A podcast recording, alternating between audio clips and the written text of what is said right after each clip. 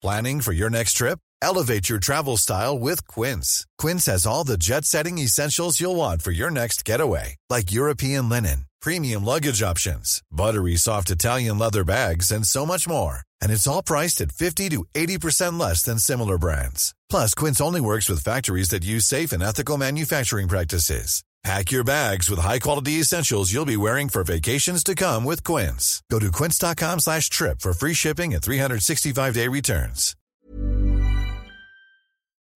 On your marks.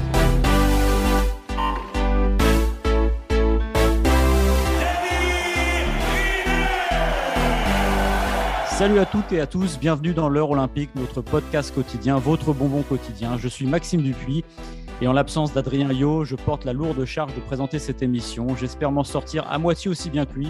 Ce sera déjà un immense exploit qui, je l'espère, me vaudra une médaille en chocolat de préférence. De médailles, il sera question dans cette édition, avec l'argent du fleuret par équipe, une défaite face à l'implacable Russie, c'est notre événement du jour. On parlera aussi de médailles en chocolat, Évidemment, les quatrièmes places en JO, autour de Maxime Grousset, on se posera la question simple qui fâche Peut-on, doit-on se satisfaire d'une quatrième place? On parlera aussi de tennis avec Arnaud Di Pasquale, notre dernier Français bronzé en simple olympique. Et enfin, du roi Teddy, ce sera l'événement euh, de vendredi, l'heure du triplé et de l'heure. En attendant, je suis avec Laurent Vergne et Raphaël Brosse pour cette heure olympique. Comment allez-vous, messieurs? Excellemment. Très bien. Plutôt bien, Maxime. Eh ben, écoute, c'est parfait, ça tombe bien parce qu'il reste encore beaucoup de jours avant la fin de ces jeux qui battent leur plein ah aujourd'hui. Eh ouais, malheureusement, enfin non, ah. heureusement, je veux dire. Mais oui, heureusement. Heureusement, on, s'éclate. On est ravis. On dormira plus tard. On dormira plus tard. on dormira quand on sera mort. L'événement du jour, on démarre par ça, c'est évidemment euh, le fleuret par équipe. Euh, une première médaille depuis 1984 pour cette, arme, pour cette arme. Malheureusement, une défaite et une finale à sens unique face aux Russes, 45-34. Raphaël, est-ce qu'on peut avoir des regrets sur ce qu'on a vu euh, ce soir à Tokyo? Pas vraiment. Alors, pour remettre les choses dans leur contexte, euh, la France, si elle voulait conquérir l'or olympique, avait deux énormes montagnes à gravir. L'Italie, d'une part, et euh, la Russie ensuite, qui sont les deux grands favoris dans cette catégorie-là. C'était les deux meilleures équipes, en tout cas sur le papier. L'Italie a été écartée euh, avec un scénario invraisemblable qu'on évoquera sans doute un peu plus tard et qui restera l'un des temps forts, à n'en pas douter, pour la délégation française à Tokyo.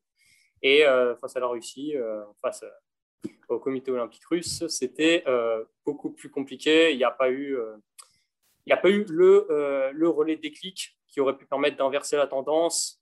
il y a eu un écart qui a été creusé lors des deux premiers relais. Et ensuite, ça a toujours été euh, compliqué. Euh, les, Russes ont réussi à, maintenir les Françaises à distance. Et euh, voilà, donc finalement, il n'y a pas tant de regrets que ça, puisque l'écart est quand même significatif, surtout si on regarde le score à l'arrivée. Maintenant, bon, on peut. pendant longtemps, finalement, ces Russes n'étaient pas si loin que ça, mais comme je le disais, voilà, il a manqué cette, étincelle qu'il y a eu contre l'Italie et qui nous a permis de renverser la vapeur, mais qu'on n'a pas retrouvé contre les Russes, malheureusement. Malgré tout, c'est une belle médaille d'argent, je pense. Lors de la troisième manche, euh, il y a ce troisième relais, il y a cette blessure de la Russe Martianova qui se tord la cheville, une entorse ou une fulure. Le score est de 7-11. Euh, un long temps mort pour la, remettre d'aplomb. Elle est strappée. Euh, on se dit peut-être que, alors c'est injuste pour les Russes, mais il y a peut-être un retournement de situation à venir à ce moment-là. Mais Finalement, pas ça, Maxime. moi, je prends tout ce qui est à venir. Tout ce que je peux. Hein. Un tien vaut mieux que deux, tu l'auras.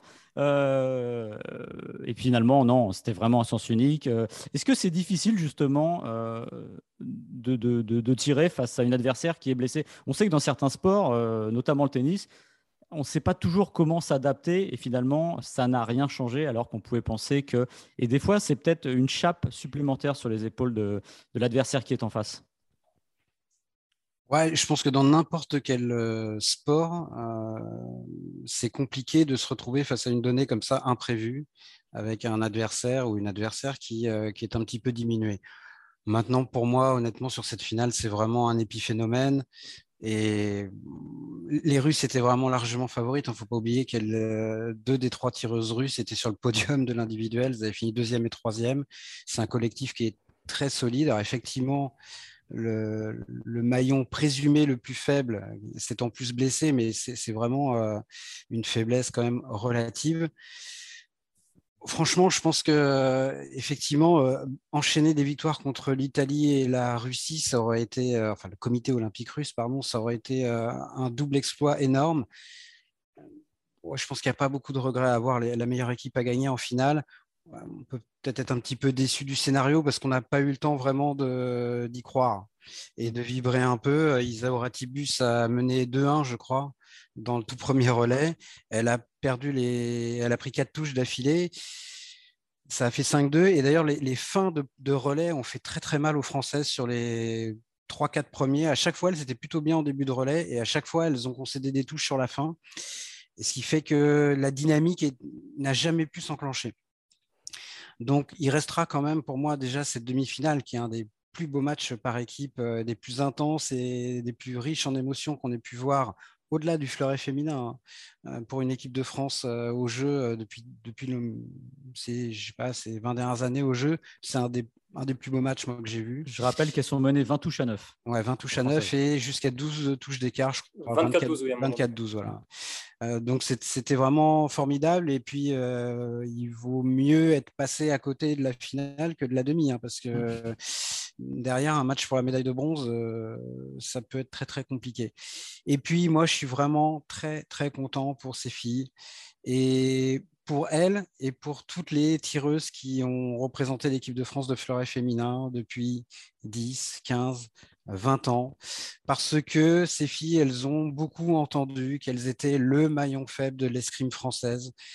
Euh, elles ont été beaucoup critiquées. Euh, c'était le seul, la seule arme qui ne ramenait pas de médaille dans les grands championnats en très très longtemps. Et je pense que ça a été dur à vivre, y compris pour la nouvelle génération. Donc euh, c'est bien, c'est vraiment très bien. On, rappelle, c'est la première médaille donc depuis 84 euh, par équipe. Et je pense que c'est vraiment la récompense pour ces filles-là, mais vraiment pour euh, tout le travail qui a été fait depuis euh, une bonne décennie maintenant. Il y a eu une montée en puissance et c'est une vraie récompense. Et puis il y a Astrid Guyard qui est rentrée dans cette finale, donc elle a sa médaille elle aussi. Alors elle a mis qu'une touche, elle a, perdu 5-1 sur son relais, donc je ne sais pas exactement les tenants et les aboutissants euh, de, la, décision. À ce moment-là, il y avait déjà 10 touches d'écart. Il y avait 30 à 20 quand euh, Astrid Guyard est rentrée à la place euh, d'Anita Blaz. Donc, moi, je suis content pour Astrid Guyard qui a porté cette équipe de France, même si aujourd'hui elle est plutôt en fin de carrière. Elle a porté ce groupe pendant des années. Elle n'avait pas eu cette médaille qu'elle aurait pu avoir au jeu elle l'a aujourd'hui. Et donc, je suis vraiment, moi, très, très heureux. C'est une médaille qui me fait vraiment très plaisir. Ah, c'est une illustration de l'esprit olympique. Si ça a été fait pour ça, de la faire rentrer, voilà, c'est une chouette image. Et puis on va rappeler qu'il y a cinq ans, elles n'avaient pas pu s'illustrer puisque le fleuret féminin par équipe n'était pas présent au programme des Jeux de Rio. Donc, euh, cette année-là, je pense qu'elles auraient eu vraiment de, réelles chances de médaille également. Et en 2012, euh, elles avaient perdu en petite finale contre la Corée du Sud ce qui avait été le point d'orgue du fiasco de l'escrime français euh, lors, de, lors de ces Jeux olympiques. Et on va aussi rappeler qu'elles elles avaient été un petit peu décevantes en individuel également euh, un peu il y a quelques jours, euh, notamment donc, Pauline Ranvier et Isaura Tibus, dont on pouvait espérer peut-être pas un, peut-être un podium, clairement.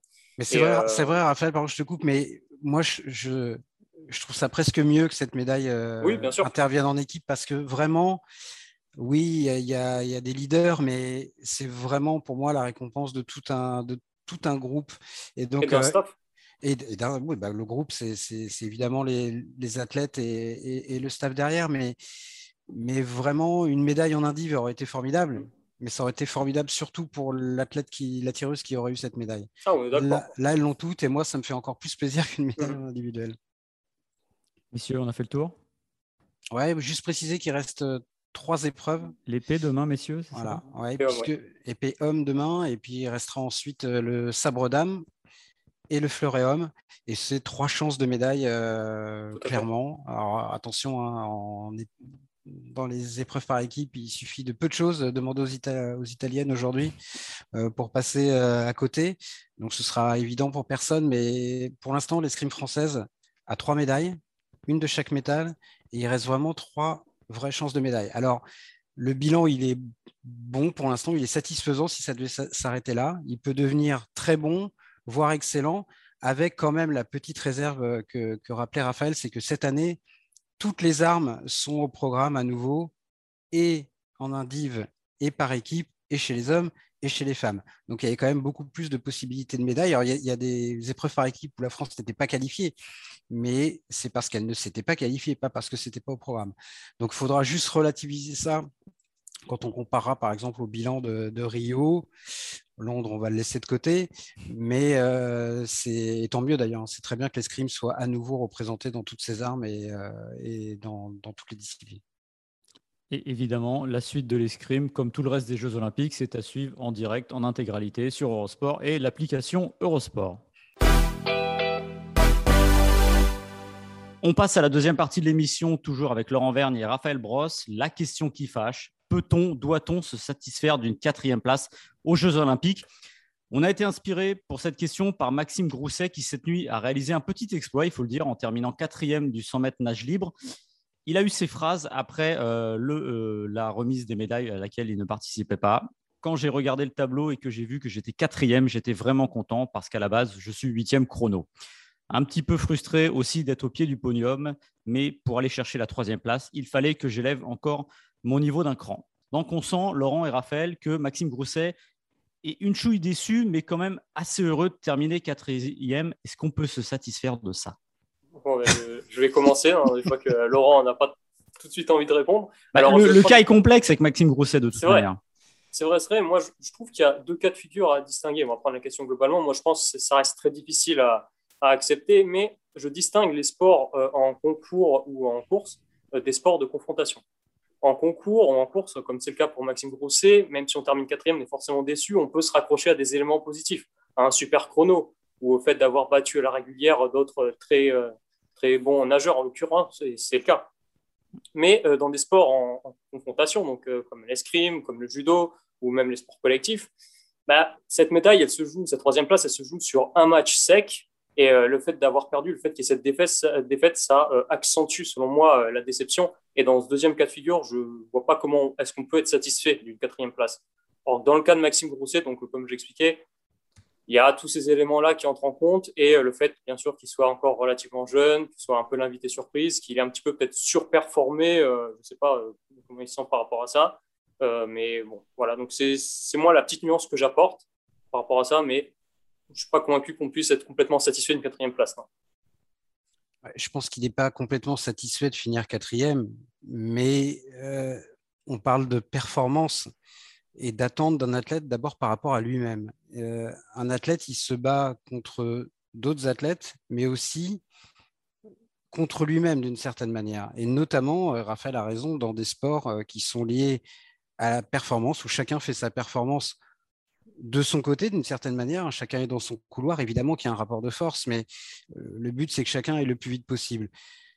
Et puis tout est une affaire de contexte. Si vous arrivez aux Jeux Olympiques en étant 10, 15 ou 20e mondial dans la hiérarchie avant les Jeux, et que vous finissez quatrième ou cinquième, je, je comprends qu'on puisse être, sinon satisfait de finir quatrième, en tout cas satisfait de sa performance. Je pense que c'est ça qui importe dans le cas de Maxime Grousset. Par exemple, Kevin Mayer, alors on, va me dire Kevin Mayer, c'est du décathlon, c'est le raisonnement que je viens d'avoir, mais poussé à l'extrême. C'est vraiment en décathlon, on se bat j'ai envie de dire presque que contre soi et pas du tout contre les autres. À la fin, chacun fait les comptes et on voit le classement, mais c'est d'abord un, combat contre soi-même. Et, Kevin Mayer a dit à propos du décathlon de Tokyo, évidemment que j'ai très envie d'avoir la médaille d'or, mais je viens d'abord pour faire un grand décathlon. Si je fais un grand décathlon et qu'à l'arrivée, il y a un, deux ou trois gars devant moi, ben, j'accepterai la sentence. Je pense que c'est un petit peu pareil pour Maxime Grousset, avec en plus un facteur plus fort encore pour lui, c'est que contrairement à Kevin Mayer qui est attendu pour une médaille, voire pour le titre olympique, Maxime Grousset, il ne venait pas pour être champion olympique du 100 mètres nage libre. Il ne venait même pas à la base pour être sur le podium. Donc déjà, le fait d'être entré en finale était pour lui une vraie satisfaction, une vraie réussite. Et en plus, il ne faut pas oublier qu'il avait le huitième temps d'engagement des, finalistes. Donc même si la densité était importante et qu'il y avait assez peu d'écart finalement entre une troisième et une euh, le, entre le troisième temps et le huitième temps des, demi-finales, je pense quand même que euh, finir quatrième, c'est pas rien pour lui. Et puis c'est ses premiers jeux. Tout est une affaire de contexte. On en parlait tout à l'heure euh, hors antenne avec Raphaël Euh, Clarisse Ekbenienou, quand elle fait deuxième à, Rio en 2016, intrinsèquement, c'est un meilleur résultat que la quatrième place de Maxime Grousset.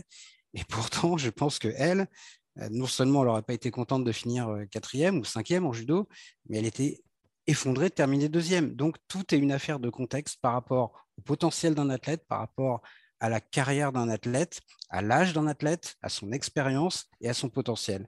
Donc, par rapport à ça, on peut être très déçu de finir deuxième ou content non pas de finir quatrième, mais d'avoir été chercher une quatrième place.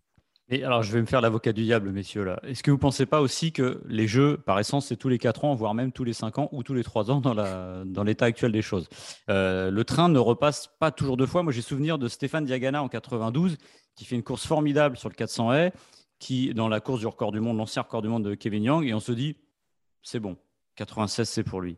Et finalement, alors il a fait une formidable carrière, record d'Europe, champion du monde, mais il n'a jamais attrapé ça. Donc avec le recul, et c'est peut-être le temps qu'il le dira, est-ce qu'il n'y a, a pas quand même ce sentiment de dire bah, je suis quand même passé à quelque chose d'énorme? Alors, pour moi, ça, c'est autre chose. Tu as raison, mais le fait de.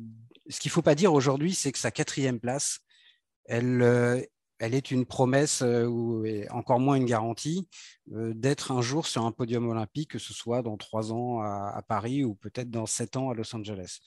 Mais Diagana, c'est un petit peu la même chose. Quand il fait quatrième à Barcelone de cette finale du 400 et qui est mythique, est-ce qu'il peut faire mieux? Non.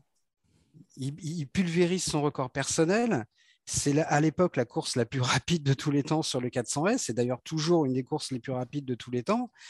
Donc, ce jour-là, évidemment qu'il il peut avoir une pointe de frustration de ne pas être sur le podium, mais il a fait mieux en termes de performance que ce qu'il pouvait, euh, sinon espérer, en tout cas envisager. Donc, euh, qu'il y ait trois autre athlète qui soit meilleur que lui ce jour-là, et ça, c'est simplement la loi du sport. Donc évidemment, euh, peut-être que Maxime Grousset ne fera jamais mieux que cette quatrième place au jeu.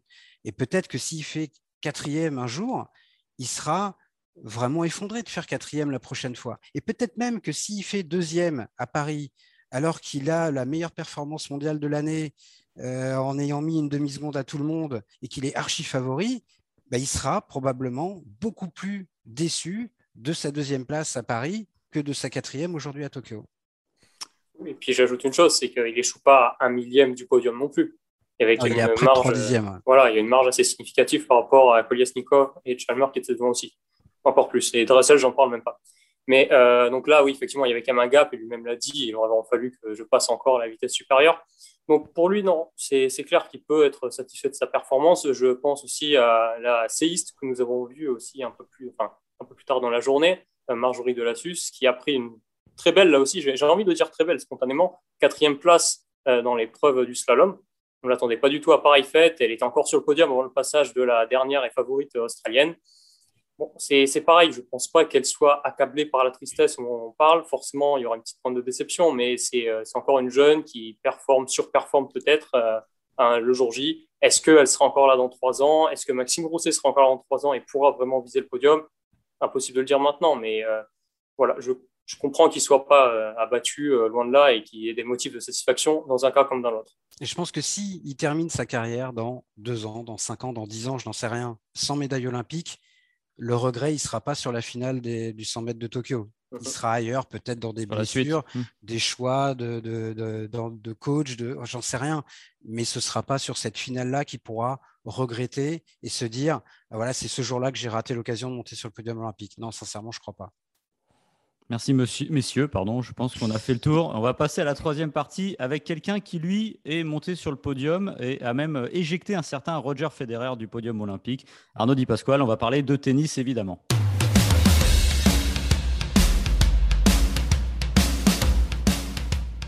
Bonjour Arnaud, merci de nous rejoindre. Ben, on avait deux Français en route vers une éventuelle demi euh, ce jour. Au final, malheureusement, ça ne passe pas. Hugo Humbert est tombé contre Karen Kachanov. Jérémy Chardy a plié, contre Alexander Zverev. Malheureusement, on a quand même l'impression que ce sont des résultats logiques. Oui, ce sont des résultats logiques. Après, on espérait quand même, je crois surtout un, Hugo Humbert euh, réussir peut-être encore une fois à, passer. Mais euh, finalement, euh, il a laissé beaucoup, beaucoup d'énergie hein, sur les tours précédents. Il perd de peu contre un Kachanov très bon, légèrement au-dessus, sur toute la partie hein, d'ailleurs, même si ça fait trois manches. Mais donc, ce n'est pas franchement une déception. De la manière dont il a, je trouve, vécu ses jeux, Hugo Humbert, il a montré que malgré tout, même s'il n'y a pas une demi, une médaille à la clé, la, magie des jeux, je trouve, a opéré en tout cas sur, sur Hugo Humbert. Il les a vécus pleinement. On a senti sa joie, son bonheur de participer aux Jeux Olympiques, d'être dans cette équipe de France.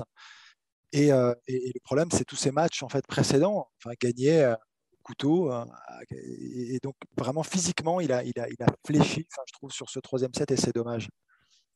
C'est ce qu'il a dit après, après son match. Il a dit très clairement l'avenir va me réserver de très belles choses. comme tu le dis, il a vraiment bien vécu cette aventure olympique. Et justement, est-ce qu'on peut, comment on capitalise sur une aventure qui est un peu à part? Est-ce que ça joue pareil au niveau de la confiance qu'un tournoi classique, par exemple? Oui, ça joue au niveau de la confiance, bien sûr, je crois. Après, c'est quand même très différent, ça reste unique. C'est participer à l'équipe de France au sens large du terme, c'est pas simplement représenter le tennis, c'est tous les sports. C'est, et, ça, je ne sais pas, c'est difficile à, décrire d'ailleurs, mais c'est vrai que tous les athlètes qui ont participé, je crois, répètent un petit peu la même chose. Et, c'est vrai qu'il y a une dimension assez extraordinaire au sens propre du terme, mais on, on a senti qu'il en avait pleinement profité et qu'il n'était pas loin je trouve, euh, Hugo. C'est pour ça que je dis la médaille à la limite, euh, évidemment qu'elle est importante parce que c'est ce qu'on va chercher quand on va au jeu, mais il n'est pas passé à côté. Il n'a pas été happé justement par le poids, par la pression, par cette première fois aux Jeux Olympiques. Euh, il ne s'est pas laissé perturber, au contraire. ça l'a, je crois, ça, l'a porté, ça l'a, même sublimé à certains moments. On ne peut pas dire qu'il ait joué son meilleur tennis, mais il a réussi quand même à passer ses, tours jusqu'en quart et il n'est pas si loin contre un Kachanov qui lui aussi a été très bon, qui a été peut-être aussi touché physiquement, mais qui intrinsèquement a été peut-être tennistiquement un tout petit peu meilleur et dans le même état d'esprit tout simplement. Laurent?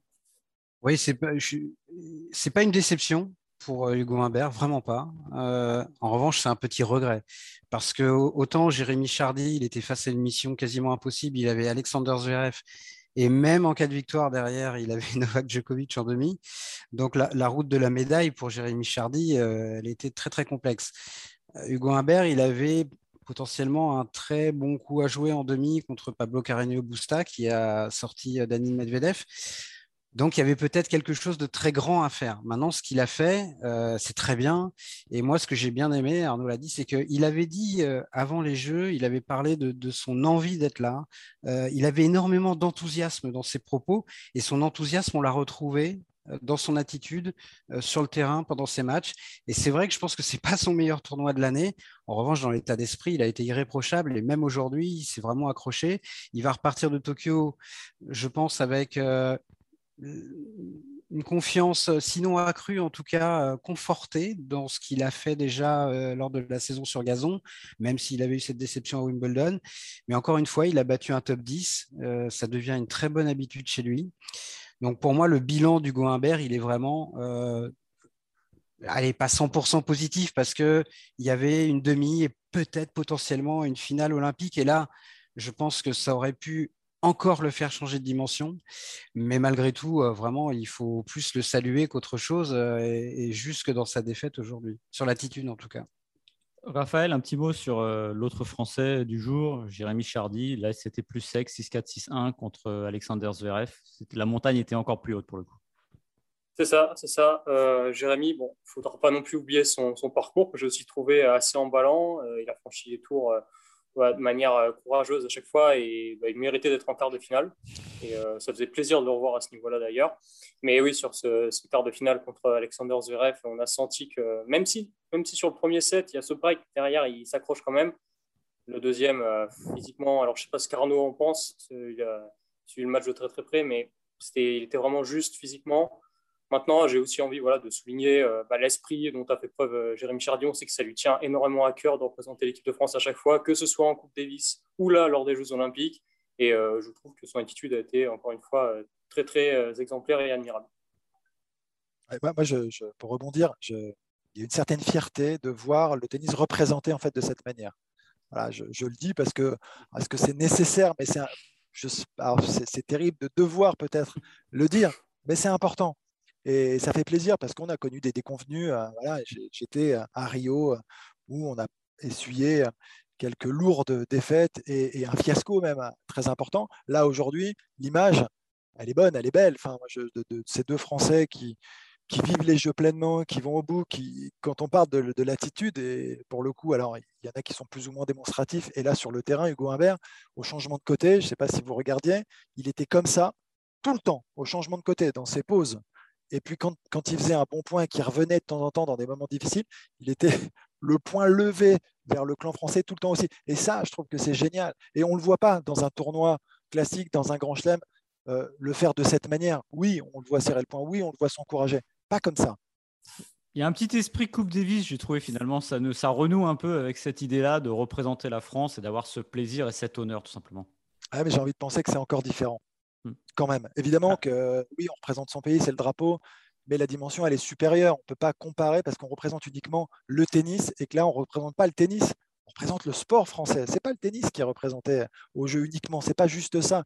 Et c'est cette dimension-là que, bah, qu'ils ont ressenti, qu'ils ont, qu'ils ont pleinement, enfin, je sais pas, intégré, je crois, et, qu'ils ont communiqué. Enfin, je parle d'eux, mais il y en a eu d'autres. Après, forcément, il y a des premiers tours parfois, et donc c'est moins visible pour certains que, pour d'autres. Évidemment que c'est quand on passe des tours qu'on s'intéresse un peu plus au parcours de nos Français, c'est logique. Mais euh, c'est cette image, euh, mais qui dépasse un peu justement, et je, ce qui serait intéressant, c'est de leur poser à eux justement cette question sur la différence euh, Fed Cup, Coupe Davis et Jeux Olympiques. Un petit mot peut-être pour finir sur le, les demi-finales? Djokovic en épouvantail, on est d'accord? Djokovic, Zverev, Kachanov, Carano Busta sur les, les, deux, les deux demi je, laisse Laurent. Bah, sur, ce qu'on a vu euh, ces derniers jours, ces dernières semaines, ces derniers mois, voire ces dernières années. Ces dix dernières années. ouais, non, il, on, en parlait tout à l'heure avec Arnaud. Euh, il, est, il a une marge incroyable. Euh, aujourd'hui, il a découpé Nishikori qui a fait ce qu'il a pu et c'était loin d'être suffisant, même si parfois il arrivait à jouer avec beaucoup de vitesse, mais il a réponse absolument à tout. Euh, on s'était posé, il y avait deux interrogations autour de Djokovic pour moi avant ce tournoi. Le premier, c'était un potentiel petit euh, letdown, relâchement après l'enchaînement Roland Garros, Wimbledon. Ça, on a compris, euh, euh niet. Et l'autre interrogation, c'était le format de set gagnant qui nivelle un tout petit peu les valeurs, qui peut mettre un tout petit peu plus en danger un joueur comme ça. Euh, il n'a pas eu le type d'adversaire encore qui pouvait euh, le mettre en danger dans cette configuration-là. Peut-être Alexander Zverev en, demi-finale, mais euh, aujourd'hui, c'était très difficile de miser contre Djokovic avant le début du tournoi. maintenant, c'est presque impossible. C'est vraiment compliqué totalement d'accord, totalement aligné. Il, est, il était grand favori, il est encore plus. Plus les tours passent et plus il est impressionnant.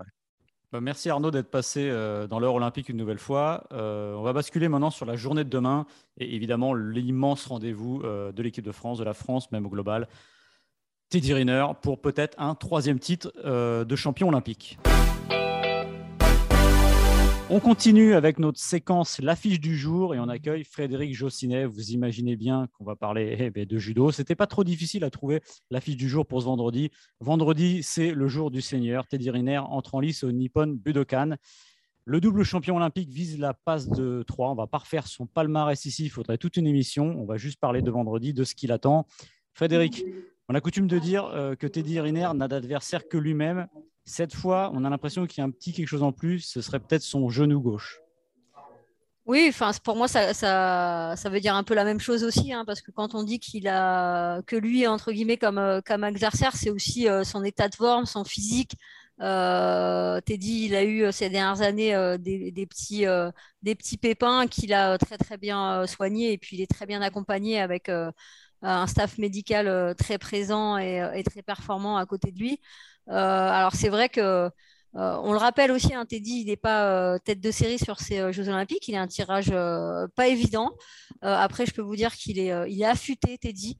et justement, peut-être que cette petite blessure, ça l'a reconcentré, recentré aussi, notamment avec tout un accompagnement pour revenir, pour bien se soigner et être prêt dans sa préparation pour aller jouer le titre olympique ce vendredi.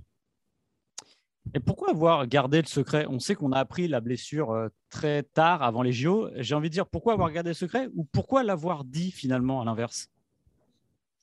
Pense qu'il faudra lui demander euh, au moment euh, voulu, mais moi je pense que Teddy il a voulu et, l'environnement, il a voulu garder le secret aussi pour pas donner ses à ses adversaires. Bon, euh, je pense qu'il avait besoin de se rassurer. On le connaît, Teddy, aujourd'hui, hein, ce qui est assez euh, d'ailleurs euh, paradoxal. On a l'impression, quand on le voit, que Teddy, c'est une machine, qu'il a énormément confiance en lui. C'est pas toujours le cas. il a besoin de se remettre toujours, mais c'est une vraie force aussi, hein, de se remettre toujours euh, en question, euh, de se poser justement les bonnes questions, de bien s'entourer, de bien se préparer pour reprendre euh, confiance et, d'avoir justement confiance à, 100%. Et je pense que le fait de le dire, ça l'aura peut-être, ça l'aura peut-être atteint psychologiquement. Et donc, voilà, il s'est dit focus sur la réhabilitation et, focus sur la fin de préparation. Laurent, euh, Teddy Riner a très très très longtemps été un invincible et puis on l'a vu perdre. Euh, est-ce que pour toi, c'est finalement c'est une chape de plomb qui est peut-être euh, descendue de ses épaules ou est-ce que tu vois ça plutôt comme un désavantage que ça dit quelque chose de lui, de, son, de sa lignée, on va dire? Bah, Pour les adversaires, peut-être que ça a été une sorte de révélateur et la fin de, de d'un mythe que, Teddy avait imposé pendant euh, une décennie. Et vu du point de vue adverse, peut-être que ça peut être euh, une bonne chose pour tous ses adversaires. Mais inversement, peut-être que lui, il avait aussi besoin de ça à un moment donné pour euh, repartir, pas de zéro, mais pour retrouver, je ne sais pas, une motivation, mais en tout cas, peut-être que lui, ça lui a fait du bien aussi d'avoir été battu. Je ne sais pas, c'est difficile à dire, je ne suis pas dans sa tête, mais moi, c'est comme ça que je le vois. Et donc, euh, je pense que ça peut être à, double tranchant. Moi, je ne sais pas si Fred a, une réponse là-dessus, mais qu'est-ce qui est le plus embêtant dans le fait qu'il ait eu une préparation euh, difficile? Est-ce que c'est le manque de compétition qu'il a globalement depuis euh, plusieurs mois? Ou est-ce que c'est une forme de fragilité physique sur la durée du tournoi? Ou est-ce qu'il n'y a pas d'inquiétude à avoir à ce niveau-là? Euh, moi, je dirais ni l'un ni l'autre. Je vais être très, euh, très franche et très honnête, euh, transparente avec vous. moi, je pense que peut-être la seule fragilité qu'on peut aujourd'hui considérer, c'est le report des Jeux d'un an, hein, parce que ce troisième titre, il le veut depuis. il aurait voulu l'avoir autour du cou depuis, depuis 2020. Il a fallu attendre encore un an. Ça je pense que ça, ça lui a mis un petit coup derrière, derrière la tête. Euh, maintenant, Teddy, il, a cette capacité justement à, se remettre aussi très très vite euh, dans le bon sens, à tout, de suite euh, voir l'opportunité aussi. Aujourd'hui, Teddy, il, a besoin aussi de, de se re-challenger et peut-être qu'inconsciemment, en effet, de perdre. ça l'a remis en quelque sorte dans des défis. Teddy, il a besoin de défis. Euh, il faut être, faut être clair, Teddy, il a besoin de défis, de nouveaux challenges. Euh, il a des fois du mal à en trouver euh, avec ses, adversaires. C'est pour ça qu'on le voit dans d'autres disciplines, hein, sur un vélo, en train de monter d'école, jouer au basket, au foot, etc. Et tout, parce qu'il a besoin de challenge. Là, il a perdu. Ça l'a remis en quelque sorte en selle et il se dit eh ben, moi, j'ai un nouveau défi, c'est justement, je veux perdre zéro combat au jeu et du coup avoir ce titre et ce troisième titre olympique. Euh, Frédéric, tu parlais tout à l'heure de, son tableau. Euh, Raphaël, euh, Teddy Riner n'est pas tête de série. Explique-nous un peu ce que ça change pour les, les, béotiens du judo, justement les, les, pièges qu'il y aura sur son parcours. Alors, en fait, le judo, ça fonctionne, au niveau des tableaux, un peu comme au tennis. Hein, tout simplement, il y a huit têtes de série et bon, les huit meilleurs du classement mondial, de la ranking, comme on l'appelle. Or, Teddy Riner a fini la saison, il a fait très peu de compétition, il a fini euh, hors de ses huit premières places. Et donc, cela veut dire qu'il ne sera pas, déjà première conséquence, il ne sera pas exempté du premier tour. Il aura un premier tour assez piégeux d'ailleurs contre un adversaire qui lui a donné pas mal de fil à retordre à Paris en février 2020, donc un, Autrichien. Donc il n'aura pas de, tour de, enfin, il aura pas un tour blanc, on appelle ça comme ça aussi. Euh, il va devoir rentrer dedans tout de suite et euh, c'est la première conséquence. La deuxième, c'est qu'il se retrouve dans un quart de tableau pas évident du tout, avec euh, Or un autre adversaire israélien assez, assez costaud, assez difficile à bouger euh, au deuxième tour, et potentiellement, on dit bien potentiellement, euh, le numéro un mondial en quart de finale, donc, euh, qui est Tamerlan Bachayev, qui l'a battu à Doha, mais qui reste quand même une valeur très sûre du circuit qu'on a pu voir sur ces dernières compétitions qui vraiment sera un client pour lui. Et c'est vraiment un combat qui en dira beaucoup sur les capacités de Teddy Riner au cours de cette journée. Il faut rappeler, quand même, remettre dans le contexte que c'est de gagner trois titres de suite en judo. Il y a Nomura qui l'a fait. Ce ne serait pas unique, mais ce serait une première depuis ça. Donc, dire combien c'est exceptionnel de tenir la distance sur autant de temps avec une année en plus, justement, avec ce report. Oui, trois titres olympiques, c'est exceptionnel. Et j'allais vous dire, euh, c'est pas qu'en judo, en fait, où c'est exceptionnel. Trois titres de, champion olympique, c'est incroyable. Déjà, en avoir un, d'en avoir deux, c'est incroyable. Mais trois titres, en effet, au judo. Il n'y a que Nomura, on l'a dit, hein, il n'y a que Nomura, le, japonais. Euh, alors, en plus, chez les moins de 60 kilos, qui, euh, qui l'a fait, qui a réussi à le faire. Euh, voilà, donc c'est un vrai défi. On en a parlé tout à l'heure. Teddy, il a besoin de, défis, de challenges. Lui, il, veut vraiment écrire son nom euh, euh, dans évidemment le judo mondial, mais aussi dans le, sport français. Il l'a déjà fait avec ses 10 titres de champion du monde. Mais entre guillemets, il n'est que double champion olympique. Et aujourd'hui, il y a un autre judoka qui a trois titres. Donc lui, il veut définitivement inscrire son palmarès et des records, comme il le dit à chaque fois. Puis le faire, le faire juste euh, au Japon, au bout de Cannes, dans le pays, au pays du judo, ce serait, ce serait la cerise sur le gâteau, disons. Alors, je, suis d'accord avec vous, euh, même si aujourd'hui, moi, je mets un petit bémol, hein, parce qu'on le voit que alors, le Budokan, c'est le temple du judo avec euh, une résonance qui est faite hein, vraiment pour, pour le judo. On, arrive même à entendre le, le déplacement des judokas sur le tatami, donc c'est exceptionnel malgré tout, aujourd'hui, il n'y a, pas de, a pas de spectateurs hein, quand même dans ce Budokan où c'est vrai, on s'attendait à une ferveur euh, populaire autour, euh, autour de ce Budokan et dans le Budokan. Aujourd'hui, c'est quand même un peu moindre. Donc, bien sûr que c'est au pays du, judo, mais dans des conditions quand même qui sont très, très spécifiques.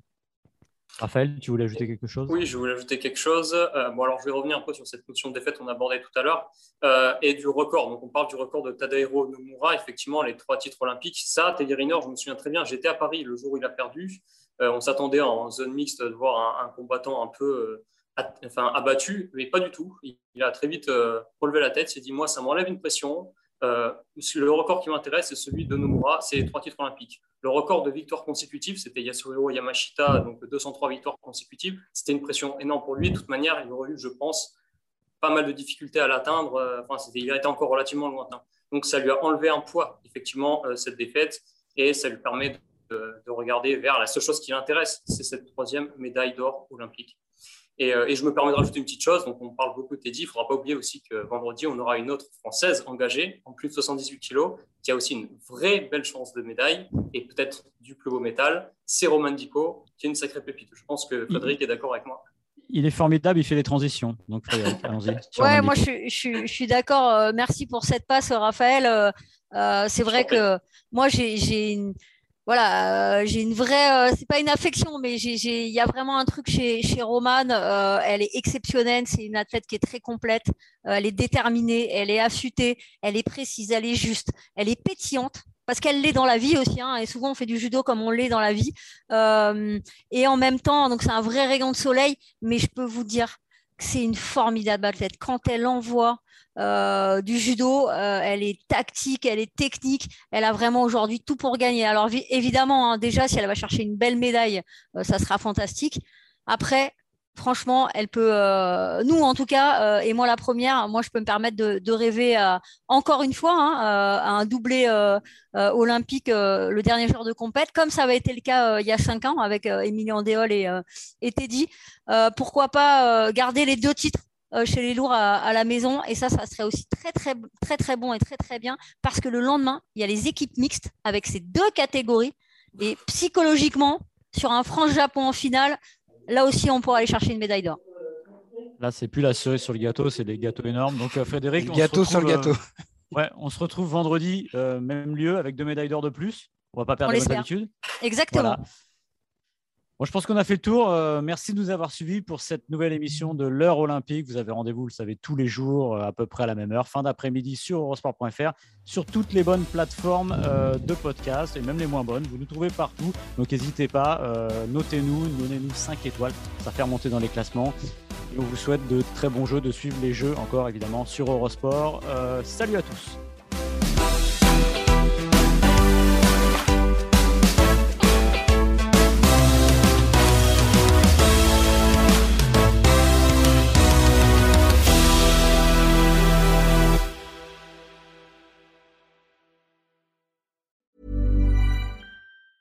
Transform your home in one weekend with paint from Menards. Get a paint that combines durability and gorgeous color. Dutch Boys DuraClean Interior Paint and Primer in One offers stay clean technology, making your home stay beautiful and clean longer. And with Dutch Boy's easy opening, smooth pouring container, transforming your home has never been easier. Save big money on Dutch Boy paints and head into Menards to get your paint project started today.